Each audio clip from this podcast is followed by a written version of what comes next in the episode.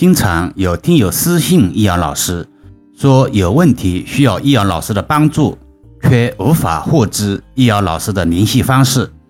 易阳老师在平台上做了几百集的音频节目，明里暗里的，旁敲侧击的，就差直接报上手机号码了。居然还有人找不到易阳老师，这个也许真的是缘分还没有到。另外，平台有私信的渠道。易阳老师的回复百分之九十不会有人看，所以下次留言给老师的听友，麻烦看一下老师的回复。每个月都回复了几百个问题，大多石沉大海，感觉要跑题了。言归正传，今天聊一聊门柱跟门扇有弯曲或者是破裂有哪些不吉利的影响。这个话题在之前的节目中。好像也曾经聊到过，今天详细讲解一下重要的事情，至少说三遍嘛。在中国传统文化中，风水学有着悠久的历史和深厚的文化底蕴。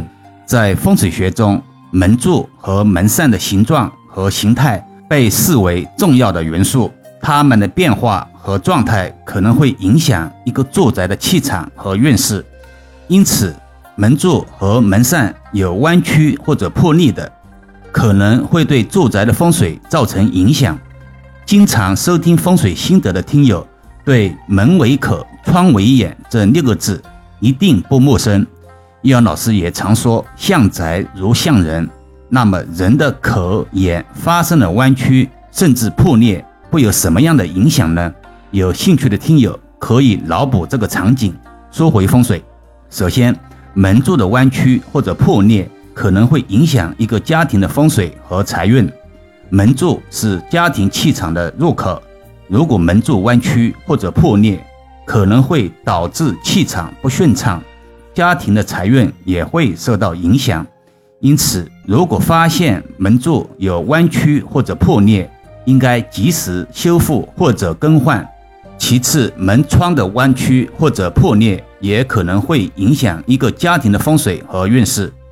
门窗是家庭的气口，尤其门窗弯曲或者破裂，可能会导致气场不畅，家庭的运势也会受到影响。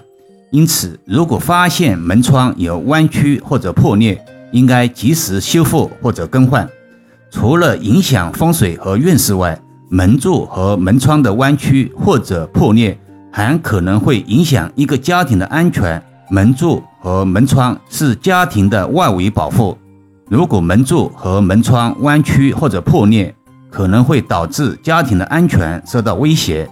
因此，如果发现门柱和门窗有弯曲或者破裂，应该及时修复或者更换。叶老师也常常说，风水源于生活，高于生活。弯曲或者破裂的门窗，看看也不美观协调啊。有些听友对门柱的概念比较模糊，易阳老师就着重解释一下：门柱就是门的上下左右四个面的柱子，门扇就是门的本身。大家可以举一反三的想一下窗户的结构，那门柱或者是门扇竟然有点弯曲或者有点破裂，代表财神不进来。穷神反而进来了。所谓人以群分，物以类聚。总之，门柱和门窗的弯曲或者破裂，可能会对一个家庭的风水运势、安全造成影响。好了，今天暂时先聊到这里吧。更多分享，请至易瑶文化主页收听、关注、点评、打赏、转发，或者手上有月票的听友，可以给老师投上两票。